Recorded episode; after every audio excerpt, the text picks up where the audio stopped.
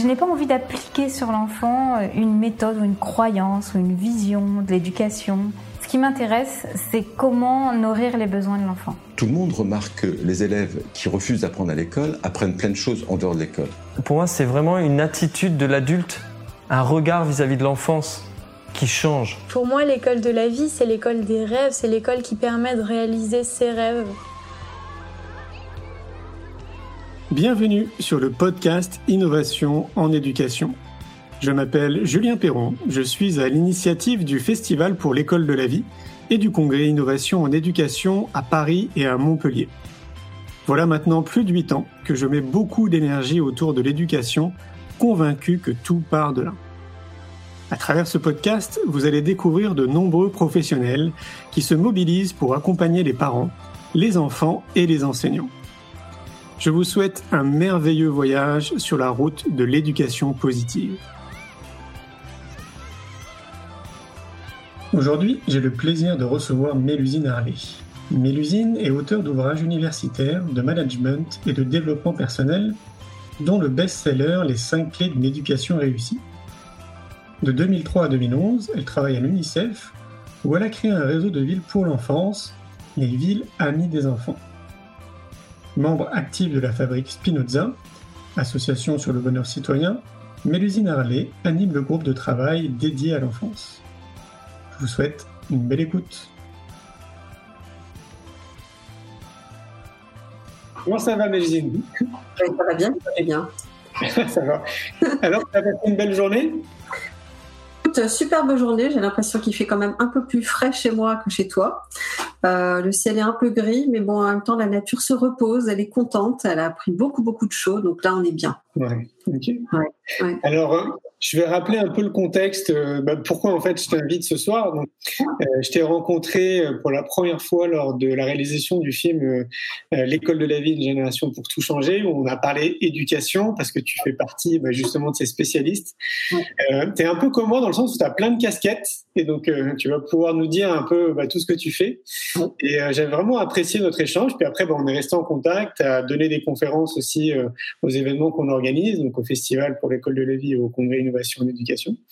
Et puis bah, voilà, j'avais envie de, t'interviewer ce soir, comme je le fais de manière très informelle, parce que je trouve que tu fais partie de ces acteurs en fait qui se bougent un peu dans l'ombre, j'ai envie de dire, en tout cas pas assez médiatisés. Et euh, bah voilà, j'aime mettre une lumière un peu sur l'existant, et si ça peut bah, déboucher sur d'autres choses, tant mieux. Donc je vais te laisser te présenter euh, Mélusine pour les gens qui te connaissent pas. Ok, bah merci Julien, merci pour ton invitation. Je suis absolument ravie d'être là et de te connaître aussi. Je trouve que ce que tu développes est vachement intéressant. Tu fais avec une énergie euh, assez phénoménale et tous les gens qui t'accompagnent et qui t'entourent aussi euh, font un sacré boulot. Pour avoir participé euh, plusieurs fois effectivement à, tes événements, donc chapeau. Merci fantastique. Voilà, ça c'était quand même. Non, mais c'est important de le dire, je pense, parce que effectivement, quand on se bouge, parfois on est, on peut être critiqué, pas forcément reconnu, et c'est important de le dire. Alors, ben donc, je suis Mélusine Harley, euh, je suis une maman heureuse de deux charmantes filles euh, qui sont maintenant des adolescentes. Euh, je suis docteur en communication et en éducation aux médias, sémiologue à l'origine. J'ai grandi dans une école parallèle, enfin qu'on appelle parallèle, innovante, puisque j'étais dans une école Steiner euh, de la maternelle à la troisième. Et puis après, j'ai rejoint le système euh, classique euh, dans le privé. Puis après, j'ai fait des études universitaires. J'étais d'abord journaliste. C'est pour ça que j'ai écrit quelques bouquins. Après, je suis devenue chercheur. Après, j'ai travaillé à l'UNICEF, au Fonds des Nations Unies pour l'enfance, où j'ai développé le partenariat de l'UNICEF avec les collectivités territoriales, qui s'appellent les villes amies des enfants, et puis les collectivités amies des enfants. Et puis euh, en 2010, j'ai quitté l'UNICEF pour euh, créer une entreprise sociale et solidaire qui s'appelle Habile Conseil et Formation, alors, ça fait un peu euh, tartine. Hein, euh, j'ai rejoint la fabrique Spinoza où là, j'ai participé à la création des ateliers du bonheur à l'école. Et puis à ce moment-là, j'ai écrit des cinq clés d'une éducation réussie, effectivement. Et puis en 2017, euh, même avant d'ailleurs, en fait, je me suis aussi engagée dans la vie associative au niveau local. Donc, je suis conseillère municipale depuis 2014. Euh, donc, je rappelle, un conseiller municipal est bénévole. on, en parlait, on, en parlait, tout à l'heure avec Julien. en 2017, j'ai été candidate aux élections législatives. Et puis, euh, et puis maintenant, je suis toujours conseillère municipale, conseillère communautaire et présidente euh, d'une association de développement du territoire. On pourra en parler également. Et évidemment, toujours lié à l'éducation, au bien-être, au bonheur. C'est-à-dire que je suis intimement convaincue que si on est heureux, on a envie aussi de faire rayonner ça, malgré notre vulnérabilité, malgré la vulnérabilité de notre société. On voit bien ce qui se passe c'est quand même très compliqué. Mais malgré tout ça, qu'est-ce que je suis heureuse de pouvoir agir? Bah oui, tu m'étonnes. Alors, qu'est-ce qui te, qu'est-ce qui te pousse justement, tu vois, à, vouloir agir? C'est quoi cette, cette flamme? Qu'est-ce qui te, qu'est-ce qui te motive en fait derrière tout ça C'est une super bonne question. Je, me la pose de temps en temps. J'ai pas forcément la réponse. Euh, je, je, crois que, je crois que je ressens ce besoin-là parce que c'est, ma raison d'être en fait. Euh, c'est, je pense que j'ai eu finalement beaucoup de chance dans ma vie, même si comme tout le monde, je, je connais des épreuves. Et, euh, et j'ai envie de partager cette énergie et j'ai envie de j'aime que les gens autour de moi euh, puissent se réaliser dans ce qu'ils sont dans ce qu'ils ont envie d'être dans leur potentiel euh, voilà et donc je pense que et puis je suis une, avant convaincue des droits de l'homme. Euh, j'ai en plus été à bonne école à l'UNICEF sur les droits des enfants. Je pense que c'est pas un gros mot de parler de droits de l'homme ou des droits des enfants. Je pense que c'est pas un gros mot de parler de bonheur, de bien-être. Et, pour toutes ces raisons-là, c'est ma bataille. Ok. Est-ce que tu peux euh, nous développer un peu le livre, tu sais, les cinq clés d'une éducation réussie? Oui.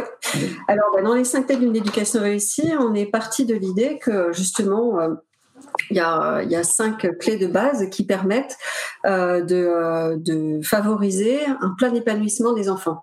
Alors, comme je vous l'ai dit tout à l'heure, hein, je suis à la base chercheur, parmi mes multiples casquettes, mais j'ai gardé ce fond euh, d'apprenti chercheur ou de chercheur, euh, artisan chercheur. Et donc, j'ai beaucoup travaillé sur les sciences du bien-être, les sciences du bonheur, euh, pour essayer de comprendre quels étaient finalement les invariants, les fondamentaux qui permettent de favoriser l'épanouissement des enfants aujourd'hui et puis demain. Alors la première clé euh, dans mon bouquin, eh bien, c'est la connaissance de soi, la connaissance de soi en tant que parent, euh, et puis la connaissance de soi en tant qu'enfant. Donc ça veut dire que très concrètement, en tant que parent, eh bien, ça peut être très très profitable d'échanger avec l'enfant dès le plus jeune âge sur ses ressentis, sur ses préférences, sur ses appétits, euh, de lui permettre de découvrir le champ des possibles, de tester le champ des possibles, afin de l'aider petit à petit à faire ses choix de vie en conscience. Donc ça, c'est vraiment la connaissance de soi. La deuxième clé, c'est euh, l'autonomie. Alors là aussi, en fait, si on on permet à un enfant euh, d'aller vers une forme d'autonomie dans ses apprentissages, c'est contrôlé, guidé par l'adulte, eh bien, on renforce ce qu'on appelle en psychologie positive la capacité d'agir. C'est-à-dire que l'enfant, euh, quand il va tester, euh, faire des erreurs, euh, réussir par lui-même, eh bien, il va voir qu'il est capable. Il va dire, bah, je suis cap. Ou là, je suis pas cap, mais c'est pas grave. Mais comme c'est lui qui aura fait ce test-là, eh bien, il se, sentira, se sentira beaucoup plus fort, beaucoup plus apte. Et donc, ça va lui permettre derrière de changer le monde, de, de déplacer des montagnes ou pas en fonction de ses envies. Donc ça, c'est aussi extrêmement important. Le troisième pilier, c'est le, sentiment de bien-être. Alors pas le sentiment de bien-être forcément au sens... Euh, le, bien-être, hein, c'est relever des contours euh, euh, assez différents selon ce qu'on peut, la, définition qu'on peut donner. Mais en psychologie positive, on parle donc de sentiment de bien-être et il y a le bien-être des émotions et il y a le bien-être de moi je pense que j'ai une vie heureuse et puis, il y a le bien-être de je pense que je peux avoir une vie heureuse, qu'on appelle le bien-être aspirationnel.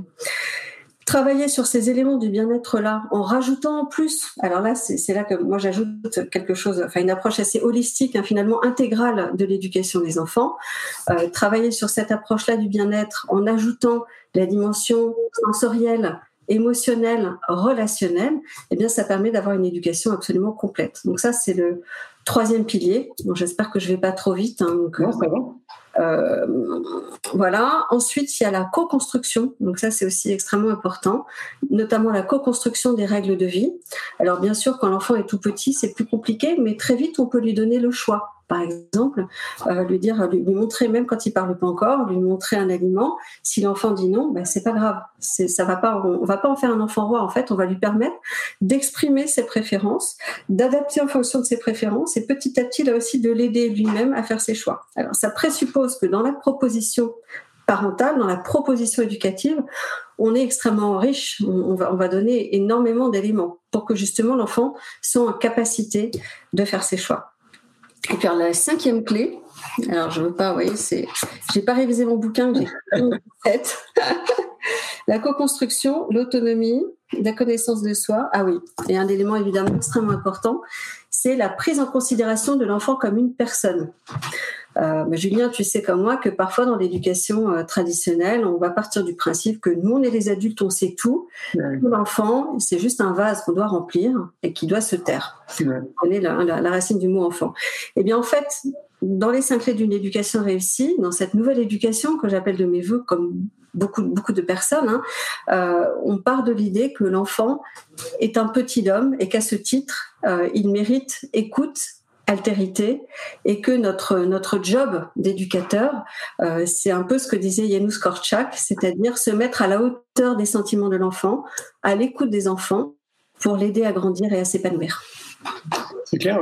Ben, quand je t'écoute, je me dis mais comment font euh, les personnes, les parents qui nous écoutent euh, Parce que en fait, ça, ça, déborde de beaucoup de bon sens, tout ça, mais tu vois, on, on nous a pas nous éduqués en tant que parents tu vois, aller dans cette direction-là. Donc, euh, par exemple, tu vois, là, il y a une question d'une personne qui nous dit la connaissance de soi en tant que parent ne vient-elle pas au fur et à mesure? Alors oui, bien sûr, évidemment. Euh, je pense que euh, ce, que je propose dans mon livre et, la connaissance de soi, c'est finalement un, chemin de vie. Euh, et tous ces éléments que je donne font partie finalement de, de, choix, de quêtes qu'on peut faire. Alors d'autant plus que comme on évolue toute sa vie, la connaissance de soi aussi évolue toute sa vie. Et c'est ça qui est magnifique. Mais être dans cette dynamique-là et se dire, mais je vais essayer de comprendre comment je fonctionne, quelles sont mes valeurs, quelles sont mes envies, quels sont mes choix de vie et les assumer en tant que tels, sans forcément dire c'est la vérité, mais c'est mon choix. Déjà là, on est dans la connaissance de soi et dans la connexion à soi. Et en fait, c'est cette, conscientisation euh, de soi en tant que parent, en tant qu'éducateur, qui permet d'être beaucoup plus à l'aise finalement aussi dans sa relation éducative avec les enfants. c'est clair. Ce qui veut dire qu'on a une vraie responsabilité en tant que citoyen, tout simplement, de prendre soin de soi. Absolument, absolument. Je pense que c'est fondamental. C'est, Et si on arrive à faire ça, si on arrive à faire cette démarche qui finalement est assez simple, euh, à prendre ce temps-là régulièrement, ça peut vraiment changer la donne. Ouais, c'est clair. C'est tout ce qui nous manque euh, à l'heure d'aujourd'hui. En fait, moi, c'est là où je te rejoins complètement, c'est que je me dis qu'on on devrait accompagner les enfants le plus tôt possible, justement, tu vois, à ce que j'appelle moi à être. C'est-à-dire essayer de trouver un équilibre entre le savoir et l'être. Mmh. Tout ce qui nous manque euh, à l'heure d'aujourd'hui. Et, mmh. je, me laisse imaginer que si on allait dans cette direction, si on les accompagnait, on ferait vraiment sûrement des, euh, des jeunes adultes très différents de ce qu'on est à l'heure d'aujourd'hui, dans la mesure où ils seraient beaucoup plus connectés à ce qu'ils sont réellement, en fait, et non pas ce que veut la société. Oui, oui. Alors d'autant plus qu'aujourd'hui, euh, quand on quand on voit l'éducation telle qu'elle est conçue aujourd'hui, il y a un véritable décalage entre les besoins de la société euh, et, euh, et, euh, ce qu'on enseigne aux enfants. Et effectivement, on sait qu'il y a un de compétences euh, d'avenir euh, qu'on n'enseigne pas forcément aux enfants, dont par exemple la connaissance de soi et le fait d'être d'être tout simplement et de pouvoir être ce qu'ils sont vraiment, bien sûr dans le respect des autres enfants, etc. Et pour ça, il faut juste effectivement qu'il y ait un autre rapport à l'enfant. Je vois que tu es en train de dire toutes les questions. J'ai pas le temps de couler. Mais ça, c'est hyper important, effectivement. Et je pense que en tant que, en tant que parent, euh, en tant qu'éducateur, si on peut le faire, c'est vraiment fantastique de aussi d'échanger avec l'enfant là-dessus et de lui dire mais tiens, j'ai vu que tu étais comme ça. Euh, comment tu te sens quand tu es comme ça? Est-ce que, est-ce que ça te plaît? Est-ce que voilà, est-ce que c'est toi? Enfin, tout ça, c'est ce qui va permettre à l'enfant de s'épanouir et de gagner confiance en lui et d'être bien dans ce qu'il est. Et donc, quelque part, de réussir cet épanouissement, en tout cas, de semer des graines d'épanouissement chez l'enfant. C'est clair. Autant je me dis, euh, c'est peut-être un peu plus accessible pour euh, des parents, parce qu'ils n'ont pas une classe avec 30, euh, 40 élèves. Autant je me dis, pour les enseignants, c'est hyper challengeant, tu vois, parce que moi, je te rejoins à 100%, et je me dis, mais ça doit être un casse-tête, en fait, pour les enseignants, tu vois, d'essayer d'accompagner les, enfants un peu comme ils sont, quoi. Alors, je pense que pour les enseignants, tant que le, le système éducatif sera fait avec les systèmes de contraintes qui sont aujourd'hui donnés aux enseignants, c'est effectivement quasiment impossible. Euh, alors, sauf avoir vraiment des, petites classes, hein, mais, j'accompagne un certain nombre euh, d'écoles, de, de, collèges, de lycées, que ce soit du public ou du privé, ou du très innovant ou très entre guillemets normal. et je vois que même dans les établissements innovants, à partir du moment où on a un groupe important, c'est compliqué. Même si on veut jouer avec les complémentarités, même si on veut faire de la coopération, même si on, est, on veut vraiment être au maximum à l'écoute de chaque personnalité des élèves. Euh, je pense que pour qu'on puisse y arriver, il faut faire des classes plus petites, où il faut vraiment changer l'organisation, où déjà au moins il faut commencer par avoir une approche d'intégration des élèves euh, en début d'année, avec euh, une semaine d'intégration, par exemple, à chaque, chaque année, euh, qui permettent de voir comment fonctionnent les élèves, etc., de faire un parcours d'apprentissage qu'on va penser sur l'année, avec des modalités d'apprentissage qui vont être différentes finalement selon les élèves, avec des temps individualisés, avec des temps en groupe, et c'est là qu'on pourra changer la donne aussi. Hmm. Qu'est-ce que tu constates justement, toi qui vas dans, bah, dans l'éducation nationale, qui vas dans des écoles dites nouvelles, hmm. c'est quoi ton constat ces dernières années? Alors, mon constat, il est, il est multiple. Hein. La première chose, c'est que, bon, c'est ce qu'on dit hein, depuis maintenant une bonne dizaine d'années, c'est que, et même plus finalement, c'est qu'il y a énormément d'innovateurs, énormément de pionniers partout, dans l'éducation nationale, dans l'enseignement catholique, euh, dans les écoles alternatives, et que finalement, euh, l'innovation n'est pas l'apanage d'un secteur ou d'un autre. C'est on voit que partout il y a des gens de bonne volonté qui font des choses magnifiques, qui sont pas forcément euh, audibles ou visibles. Alors l'éducation nationale essaie de les rendre plus visibles, mais alors après il y a des modes aussi dans l'éducation nationale malheureusement. Donc euh, un coup on parle de bien-être et puis fou, ça passe. Bon, j'espère que ça va s'ancrer un peu plus. Donc la première chose c'est que on voit qu'il y a une, volonté de, transformation, d'évolution, de prise en considération justement de l'enfant pour ce qu'il est, même si ça prend du temps et même si c'est pas encore généralisé, mais on sent qu'il y a cette dynamique-là qui est fantastique. Ensuite, on voit qu'il y a évidemment encore beaucoup de freins de freins institutionnels, de freins dans l'organisation même euh, des structures, euh, de freins aussi dans, les compétences, parce qu'on parle de connaissance de soi, mais moi, ça fait que dix ans que je travaille en connaissance de moi et j'ai encore du boulot. donc, donc on, voit bien que faut aussi accepter notre imperfection et qu'on fait ce qu'on peut et qu'on y va petit à petit. donc voilà, il y a d'un côté ce fantastique mouvement qu'on ressent, de l'autre des freins. Euh, je pense qu'il y a aussi beaucoup de peur euh, parce que le changement, ça fait peur. Euh, après, structurellement, il y a, des, gros, gros freins qui peuvent un peu inquiéter, notamment par rapport à l'éducation nationale. mais dans l'ensemble, il, il, y a une vraie volonté. Je trouve aussi qu'il y a une plus grande écoute des parents, de plus en plus. Alors, ça prend du temps, puis il y a aussi nouvelle génération d'enseignants qui arrive, une nouvelle génération de, directeurs d'établissement et directrices d'établissement qui arrivent, où on voit qu'il euh, y, a, une prise en considération et de la famille et des spécificités des enfants qui est plus importante. Donc, je suis assez optimiste quelque part quand, je vois tout ça. Mais euh, c'est quand même frustrant parce que ça prend beaucoup de temps, euh, que euh, on a quand même une urgence. On l'a vu, euh, on l'a vu avec le Covid. Alors là aussi, on a vu avec le Covid la fantastique mobilisation des enseignants. Moi, j'étais mais bluffée. Je voyais mes filles travailler à distance avec des profs extraordinaires. alors bien sûr, dans les médias, on nous parle des 5% qui sont pas là, etc. Mais en fait, la majorité, c'est des gens qui se bougent. Et donc, il y a, y a, cette énergie, ce courage qui sont absolument fantastiques aussi. Quoi. Oui, c'est clair. Ça, c'est bien de le souligner parce que je trouve qu'on ne le dit pas assez. On remercie pas assez les enseignants pour le travail qu'ils font et qui est juste magnifique à mon sens. Euh, tu sais, moi, je dis très souvent, euh, un peu comme dans Vie ma vie, il faudrait que ceux qui critiquent soient enseignants juste pendant un mois ou une semaine, juste une semaine, pour mesurer, tu vois, vivre l'expérience. franchement, c'est euh, ouais, c'est merci pour ce que vous faites, les enseignants, c'est top. Et reposez-vous bien pendant les vacances. C'est clair. Non, non, c'est un, travail incroyable. Vraiment incroyable. À tous les niveaux, c'est, enfin, c'est, phénoménal. Et après, c'est vrai que moi, je te rejoins. J'ai plutôt cette, euh, cette vision optimiste des choses en me disant qu'on avance dans la bonne direction. Mm-hmm. Euh, mais qu'à l'image de la France, tu sais, moi, j'aime bien voyager. Donc, euh, je pars souvent bah, à l'étranger. Et j'aime bien parler de ces sujets, évidemment, avec les personnes que je croise. Et j'ai toujours ce sentiment, depuis au moins une bonne vingtaine d'années, voire plus, quand je reviens en France, tu sais, un sentiment, je me dis, c'est fou, comme on a 15 ans de retard sur tout, en fait. Tu vois, c'est pas que l'éducation, c'est aussi l'environnement, c'est aussi la santé, c'est plein de choses.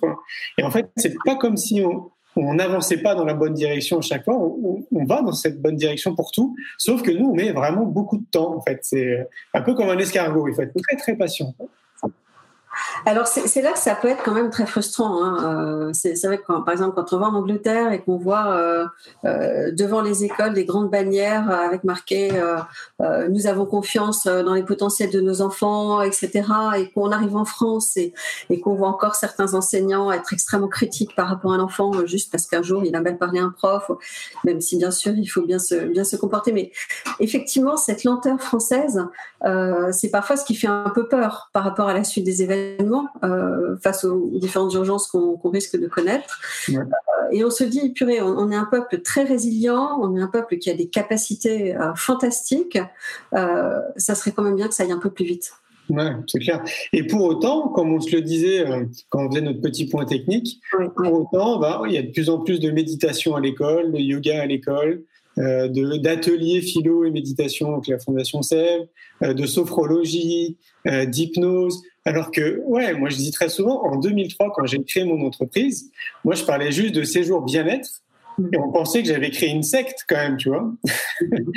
Oui, alors tout ça c'est très bien, mais moi je pense qu'il faut aller un, pas encore plus loin. C'est-à-dire que ça c'est fantastique, mais euh, c'est la structure même des manières d'apprendre qu'il faut faire évoluer. C'est-à-dire avoir des apprentissages descendants, il en faut. Euh, avoir euh, des, travaux, euh, des, préparations d'exposés, etc., c'est très bien.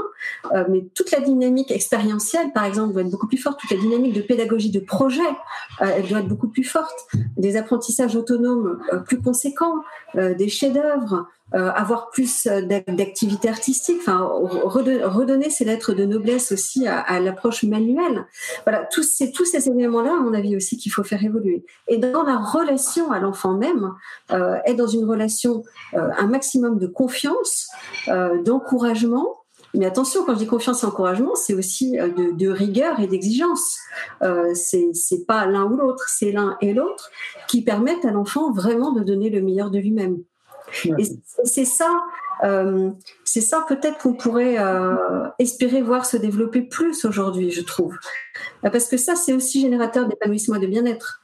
C'est-à-dire que faire de la méditation, etc., c'est nécessaire et la recherche montre à quel point c'est vraiment très précieux. L'éducation émotionnelle, c'est fondamental et on voit que c'est en train de se développer aussi. On parlait tout à l'heure du travail de Laure on parlait aussi de la magnifique mallette Covid donc, si vous ne la connaissez pas encore, allez-y, c'est téléchargeable, c'est gratuit.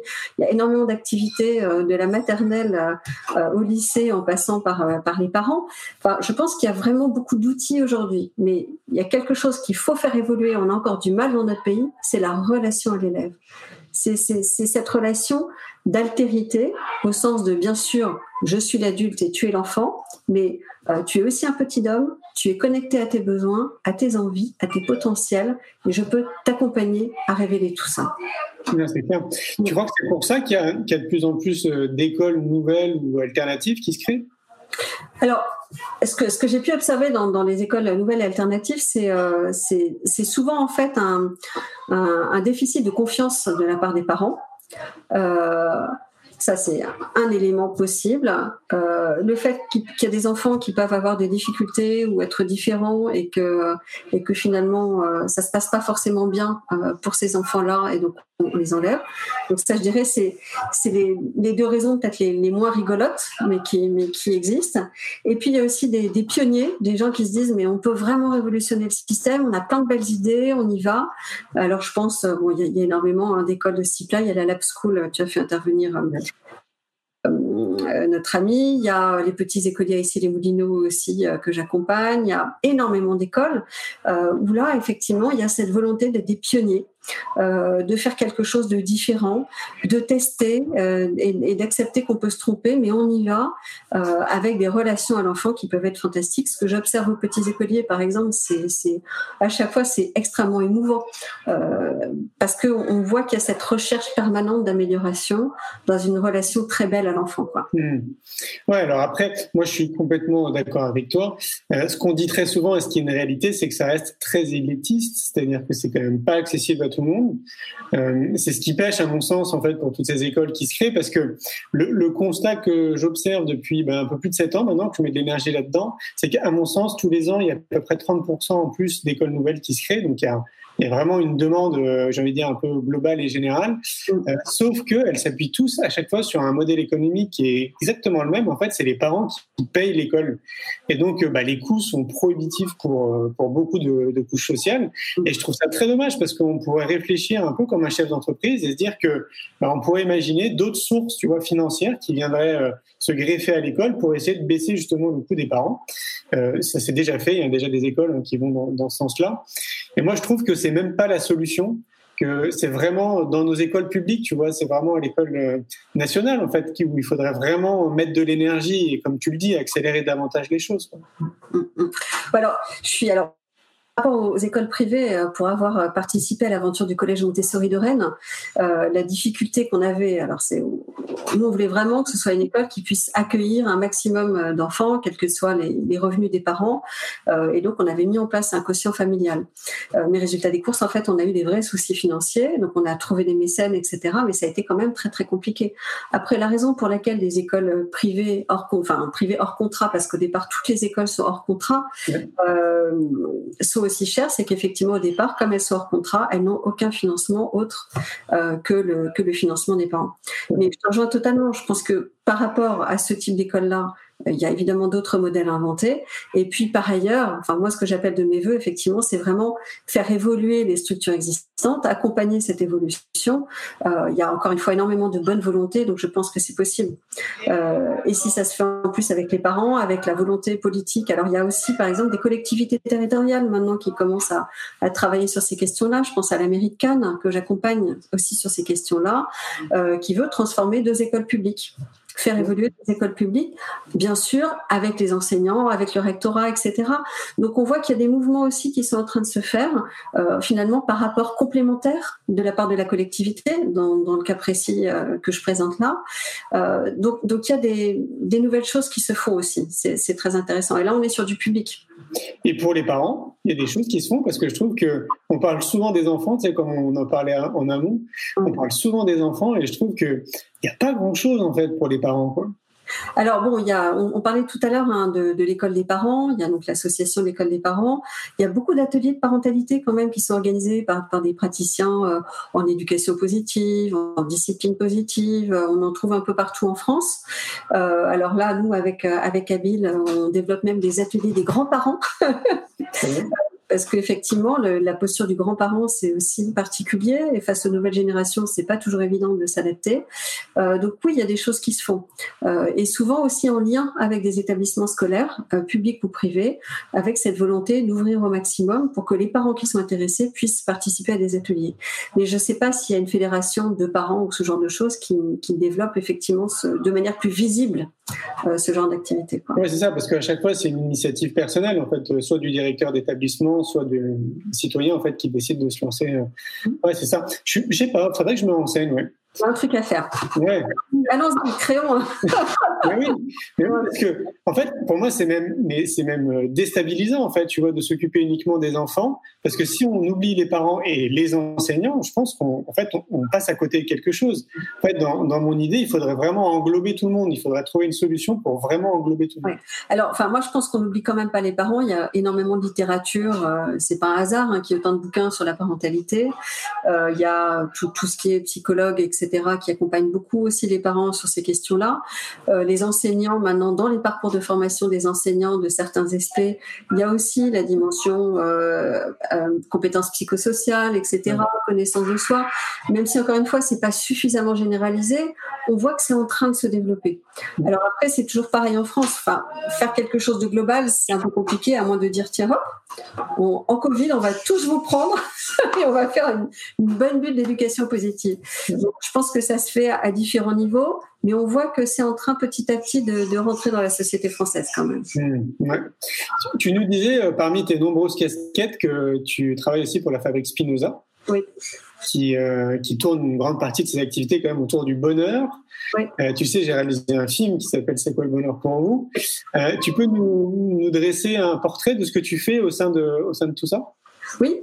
Alors, je, suis, je me suis un peu désengagée hein, maintenant de la fabrique Spinoza, même si je reste euh, et très très grande amie de la fabrique Spinoza. Euh, mais à partir de 2015, en fait, j'ai rejoint la fabrique pour euh, copiloter le groupe Éducation et Bonheur.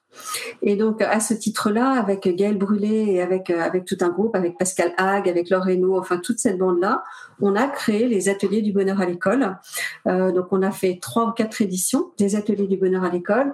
Et l'idée, c'était un peu, un peu comme ce que tu fais avec le Festival pour l'école de la vie, euh, de, de réunir en fait des, innovateurs, des chercheurs, des acteurs du bonheur à l'école et du bonheur dans l'éducation. donc, on, y a pris énormément de plaisir. D'ailleurs, le, groupe continue. Hein, donc, euh, euh, moi, je fais partie euh, en tant que, consultante extérieure et amie. mais si ça vous intéresse, où que vous soyez, il y a des groupes Fabrique Spinoza un peu partout.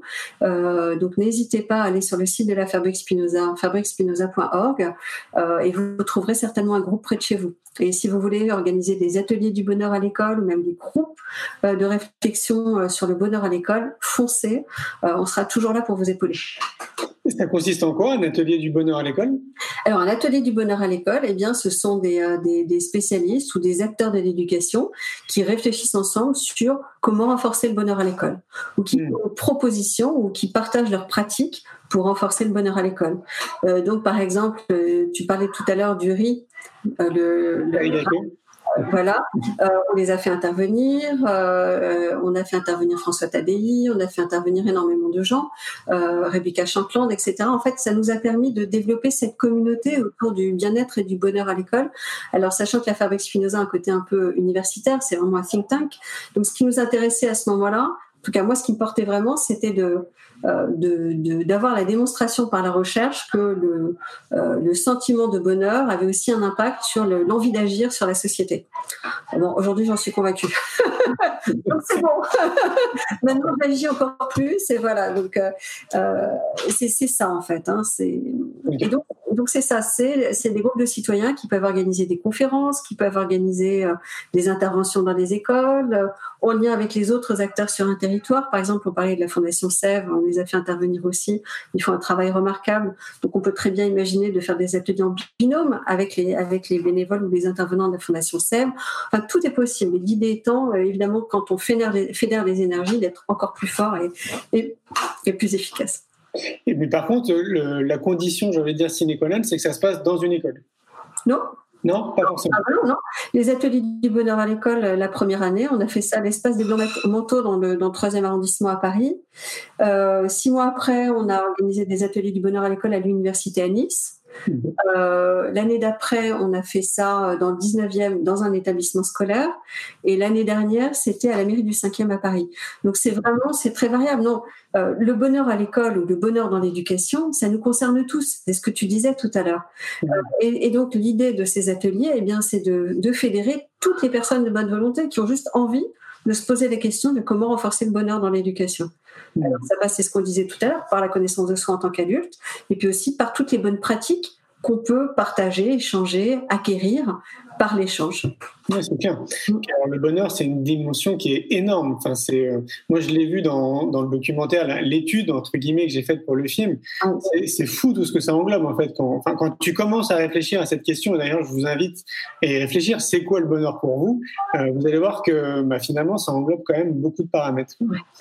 Et euh, oui, bah, ouais, pour moi, c'est tellement évident d'amener cette dimension. C'était un de mes objectifs, d'ailleurs, avec le film, c'est d'amener aussi les écoles à en parler, parce que tu sais, ce que j'ai constaté, c'est qu'il y a une personne sur quatre, quand tu l'interviews comme ça à vif, qui est impossible de donner une définition du bonheur. Ça commence à faire beaucoup, tu vois, une personne sur quatre. Et donc, du coup, je me suis dit, bah, en fait, on est tellement conditionné dans notre société que l'individu n'a pas le temps de se poser, n'a pas le temps, en fait, de s'occuper de soi pour réfléchir à des questions comme ça qui sont fondamentales. Et donc, si on prenait à la base, dès l'éducation, à amener, tu vois, cette conscience de réfléchir à des questions un peu comme ça, pourquoi pas dans des ateliers philo, par exemple, bah, une fois plus, je pense que ça changerait vraiment beaucoup de choses. Ah, je pense aussi. Mais c'est là que les ateliers qui sont faits avec la Fondation Sève vont dans cette direction-là finalement, puisqu'on apprend à se poser des questions vraiment sur le côté euh, philosophique des choses, etc. Euh, et puis après, tout le travail qu'on peut faire avec du Covidel ou, euh, avec d'autres, avec la Fabrique Spinoza, ou, avec, ou avec ce que tu fais toi aussi, Julien, ou ce que je fais avec Camille, effectivement, ça permet de se poser la question, mais qu'est-ce qui fait que je suis heureux? Qu'est-ce qui me rend heureux? Et ça rejoint aussi tout le travail qu'on voit se développer depuis quelques années sur l'ikigai, trouver son ikigai, trouver le sens à sa vie, le point où on va se réaliser. C'est exactement ça. Et c'est vrai que là, purée, il y a aussi encore beaucoup de travail. ouais, c'est ce que j'allais te dire parce que, tu sais, comme je te disais, quand j'ai créé mon entreprise en 2003, on était très loin en fait de, j'ai envie de dire, de, de cette effervescence ou de ces prises de conscience qui s'accélèrent d'année en année, de jour en jour. Euh, et euh, le mot développement personnel, le mot yoga, le mot méditation, c'était, tu vois, c'était très mal étiqueté. Et là, une fois de plus, je suis très positif parce que je vois vraiment que on va dans cette direction, que les gens maintenant parlent des applications pour apprendre la méditation. Tout ça, ça s'intègre même dans le monde de l'entreprise. Donc, je trouve ça vraiment très, très encourageant euh, pour la suite. Mm. Je suis d'accord. Je suis d'accord avec toi, mais comme je le disais tout à l'heure, je pense que c'est un bon point d'entrée. Euh, Qu'après, ce qui est important aussi, c'est de travailler sur ces fameuses compétences d'avenir dont je parlais tout à l'heure. Euh, et dans ces compétences d'avenir, il y a tout ce qui concerne euh, les interactions, donc la relation à soi, la relation aux autres, la communication, la communication bienveillante, la communication positive, la relation à l'évaluation s'évaluer, évaluer son travail, euh, pas être toujours dans le, détail de ce qui va pas, arriver à équilibrer les types d'évaluation, ça c'est aussi extrêmement important. Après, il y a tout ce qui est les compétences de développement, euh, développer un, projet, euh, innover, chercher, tester, etc. Ensuite, il y a les compétences d'efficience. Par exemple, on n'apprend pas à l'école vraiment la gestion de projet. Non. Ben voilà, c'est quand même, c'est quand même un, truc incroyable. Donc, tout ce qui concerne la déficience aussi, c'est extrêmement important. Après, euh, il y a tout ce qui concerne l'adaptation, donc on en parlait un peu tout à l'heure. Donc c'est vraiment euh, la personnalisation des apprentissages, euh, la connaissance de soi, savoir épanouir les potentiels individuels. C'est-à-dire, par exemple, moi je suis plutôt parfois intellectuelle et pas forcément dans le sport. Je vais pas être grande sportive. Par contre, je suis aussi manuelle. Quelqu'un peut être très manuel et faire quelque chose, des choses magnifiques avec ses mains, et c'est aussi bien. Mais si à l'école on lui dit ah bah non, toi, toi tu vas devenir prof ou toi tu vas devenir chercheur parce que c'est comme ça, il va forcément pas se réaliser. Donc ça c'est vraiment le, la compétence d'adaptation, c'est savoir identifier c'est le fameux Ikigai. Alors après, il y a les compétences de soins. Donc ça rejoint la boussole du bien-être euh, que j'avais présentée euh, au congrès d'innovation en éducation l'année dernière. C'est ce qu'on appelle le CARE euh, en anglais, en, psychologie positive. Et alors il y, a la partie soins psychologiques, soins des émotions, mais aussi la, la, question du soin du corps évidemment. Donc ça, il y a tout ce qui est yoga, méditation, etc. et puis prendre soin des besoins psychologiques les besoins psychologiques, c'est euh, l'acceptation de soi, l'affirmation de soi. Euh, bon, il y a évidemment, euh, on, connaît tous hein, la pyramide de Maslow, mais il y a aussi la capacité d'agir, la confiance en soi et dans les autres, l'estime de soi et des autres, ça c'est extrêmement important. Et enfin, le dernier pilier de compétences, c'est les compétences de structuration, c'est-à-dire être capable de se dire, bah tiens, moi demain, euh, je vais, euh, je vais, je vais structurer un projet, je vais structurer ma vie, je vais prendre en main ma vie parce que je sais structurer, organiser, concevoir une gouvernance, choisir des règles de vie. Mais je pense que si on acquiert ces compétences-là, on a une éducation vraiment complète. Et aujourd'hui, ces compétences ne sont pas malheureusement enseignées. C'est ces fameux points euh, dont tu me parlais euh, en amont que tu as travaillé pendant le confinement, là, c'est ça? Alors en fait, ça fait maintenant une dizaine d'années hein, que je travaille sur ces questions-là, mais oui, ce sont ces points-là que j'ai enfin abouti. Euh, donc là, je, vous ai présenté, enfin, je t'ai présenté, je vous ai à tous présenté rapidement, et ça fait l'acronyme IDEAS. Donc en fait, c'est des idées, en fait, ideas en anglais, euh, et c'est les, compétences d'avenir. Et donc j'ai travaillé ces compétences un peu comme la boussole du bien-être. Je suis allée voir les compétences psychosociales, euh, les compétences d'avenir du FMI, de l'OCDE, les compétences personnelles et sociales euh, de l'Union européenne. j'ai essayé de, mettre ça en forme pour que ce soit intelligible et que ça puisse en fait créer des carnets de compétences pour les gens qui ont envie de rentrer là-dedans. Et comment on se le procure? Alors en fait, c'est, euh, bah, on, appelle Habile, on fait une formation avec nous. Donc là, notre prochaine formation euh, sur en éducation positive, va s'appeler Éduquer et devenir, euh, acquérir les compétences d'avenir justement. Donc c'est une formation d'introduction et c'est un référentiel de compétences effectivement complet euh, qu'on peut. Alors on peut aussi m'appeler, appeler Habile, tout simplement. Je donne le numéro de téléphone. Tu peux, oui, bien sûr. Au 01 86 86 05 et 10, ou sinon vous envoyez un mail à contact Et euh, si vous allez sur le site aussi habileconseil.com, vous verrez, vous avez un petit jeu euh, donc là, je vous ai révélé les compétences. Donc comme vous avez tout suivi, vous allez pouvoir jouer et vous aurez à chaque fois un cadeau euh, puisque vous devez deviner la compétence et ensuite vous avez un cadeau et en fait il y a un, pré-questionnaire d'auto-évaluation des compétences qui vous permet de vous situer et de commencer à vous dire bah, tiens je savais pas que ça je savais faire, euh, ça je savais que je savais pas trop faire, est-ce que j'ai envie de développer ou pas, etc. Et donc c'est le point d'entrée en fait d'un parcours d'auto-formation ou de formation au choix avec Habib ou avec d'autres. Euh, mais l'idée étant petit à petit d'avoir ce chemin pour construire euh, sa progression personnelle et professionnelle. Et euh, j'ai une question qui me vient à l'esprit avec toutes les compétences en fait que tu as pu apprendre, déceler à travers les livres que tu as écrits, etc. Donc tu, nous disais que tu étais maman. Est-ce que tu arrives à appliquer tout ça toi en tant que maman? Ah bah, alors c'est en fait c'est mon terrain de jeu mon premier mon, premier terrain de jeu c'est moi ensuite c'est mon couple et, après c'est mes enfants bien sûr. Donc oui. vas-y, Alors comment je fais? Ouais. Bah alors, euh, comment je fais? Bah En fait, euh, j'ai des enfants qui sont aujourd'hui très très autonomes, forcément, puisque j'ai le plié d'autonomie.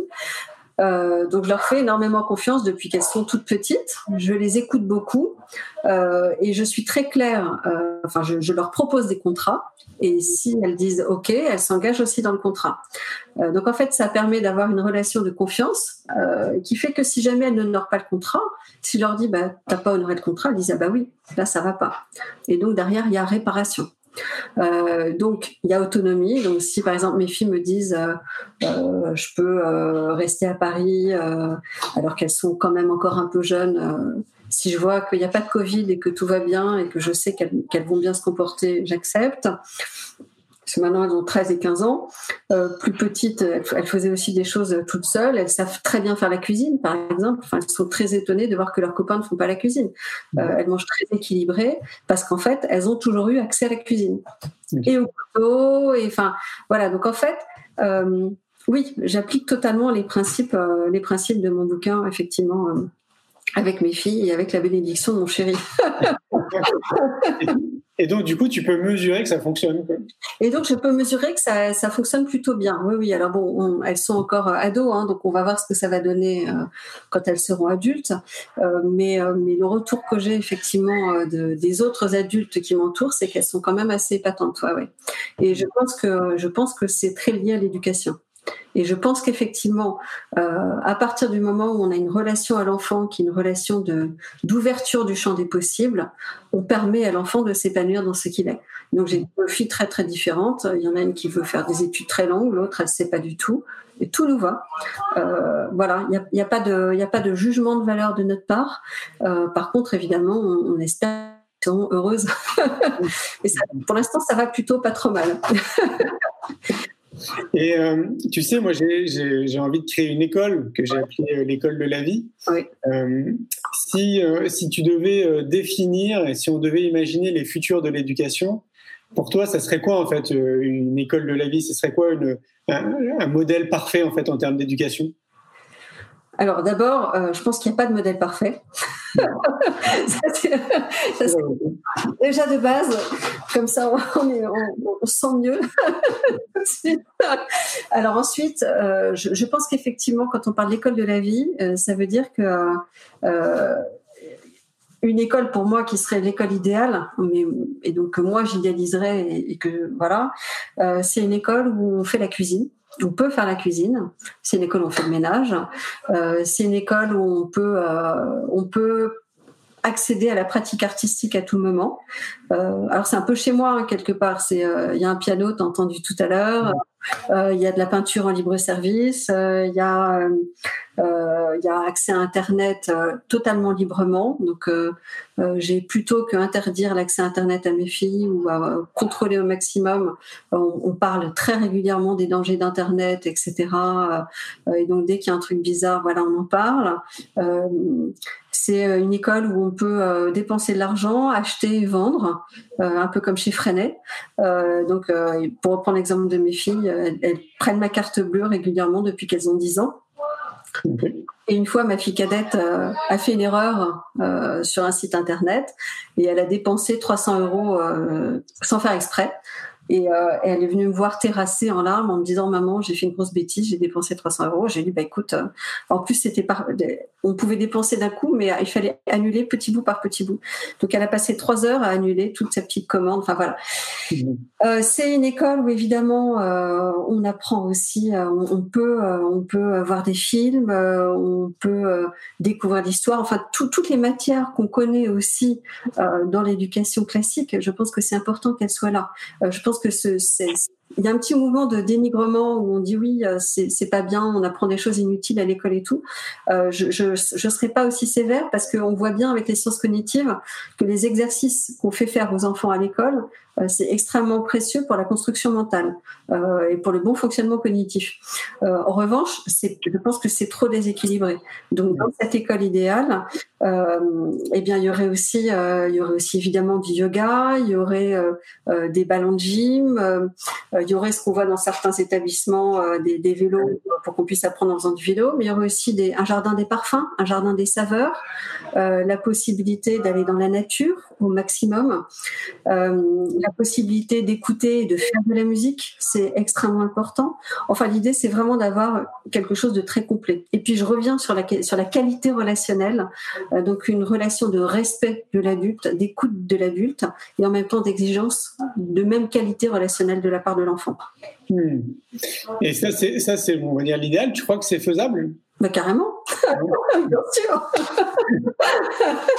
Euh, je crois, encore une fois, je crois qu'on fait, on fait ce qu'on peut, mais, euh, mais oui, je pense que, je pense que c'est, c'est, c'est réalisable dans notre imperfection. Donc en sachant que même si on veut des relations euh, magnifiques, parfois on est fatigué, on est de mauvaise humeur et on, dérape et on, dit des choses blessantes sans vouloir, par exemple. Euh, bon, ben dans ces cas-là, on, réalise, on s'excuse et ça fait partie de la vie aussi. voilà. après, pour moi, ce qui est, ce qui est plus grave, c'est une éducation. Finalement, on se remet pas forcément en cause. c'est une éducation dans, dans la privation de certains certaines choses euh, que peut demander l'enfant. Par exemple, j'ai vu des enfants demander, euh, alors que les parents avaient les moyens, un livre à leurs parents, et les parents dire aux enfants, toi, tu n'aimes pas lire. Ben, là, là, on est à l'antipode, à l'antithèse de ça. Donc, je pense que les difficultés sont là aussi. C'est finalement dans la projection en tant que parent qu'on peut mettre euh, dans l'éducation des enfants ou en tant qu'enseignant, qu'éducateur, etc. C'est ce qu'on appelle la violence éducative ordinaire c'est ce qu'on appelle la violence éducative ordinaire, absolument. Comme le mm. fait de mettre les enfants dans les cases, de dire bah, toi t'es bon en maths, toi t'es bon en français, toi t'es nul en maths. Après, il y a toute la question de la notation. Euh, aussi, moi, j'ai pas forcément d'avis tranché. Je pense que certains élèves ont besoin d'être notés, euh, d'autres n'ont pas besoin d'être notés, ou surtout ils ont besoin de ne pas être notés. Euh, mais en revanche, si la note devient un jugement de valeur, ça pose problème. C'est clair. C'est clair. Je vois que le temps euh, filoche. Ah oui. Euh, qu'est-ce que, si on a envie de t'aider, si on a envie de participer à ce que tu fais, euh, comment on peut faire? Alors, si vous avez envie de participer, alors c'est marrant parce que après notre petite discussion tout à l'heure, je me disais il faudrait qu'on crée l'Union des pionniers. Alors je suis allée vérifier sur internet, l'Union des pionniers, c'est ça a été créé par les communistes dans les années 20. Donc c'est pas bon. Mais moi je pense que je, pense que enfin moi ce que j'aimerais c'est vraiment poursuivre la, création de mouvements d'innovateurs. Voilà. Donc ce que tu fais et peut-être continuer. Donc, euh, eh ben, ça veut dire euh, passez-moi un coup de fil, rejoignez-moi le Festival de la Vie et puis peut-être euh, créons des, des, nouveaux ateliers de l'innovation à l'école. Il y a, en fait, il y a toujours, je pense qu'il y a toujours quelque chose qui manque dans le paysage de l'innovation éducative en France. On en parle très souvent avec Laetitia Sauvage avec qui on va, on va animer, co-animer la, formation Éduquer et Devenir, on se dit il, manque encore un endroit pour que tous les, tous les gens de bonne volonté qui veulent innover pour l'éducation simplement puissent se rassembler, que ce soit pas juste sous la bannière bonheur, mais plus largement sous la bannière euh, innover de manière large. Alors effectivement, j'ai lu, euh, c'est très Montessori, oui, j'adore Montessori, elle est juste magnifique, euh, mais ça peut être aussi du Freinet, donc avoir les gens d'ISEM, ça peut être du Steiner avec l'approche artistique, ça peut être aussi tous les gens même de la EdTech qui, qui, qui apportent des choses fantastiques. Enfin voilà, je pense que, et puis évidemment tout le courant du bien-être, du yoga, enfin je, je, pense qu'il manque encore ça. Alors peut-être Julien, il faut qu'on fasse ça ensemble. il faut. tu sais, en fait, nous c'est ce qu'on fait avec le festival pour l'école de la vie. Hein. Euh, et le congrès innovation de l'éducation. Euh, c'est là où on est très content, c'est qu'on arrive justement à réunir toutes ces personnes qui se voient pas pendant l'année et qui pendant euh, trois jours pendant le festival ou deux jours au congrès ont l'occasion justement de pouvoir se rencontrer, d'échanger.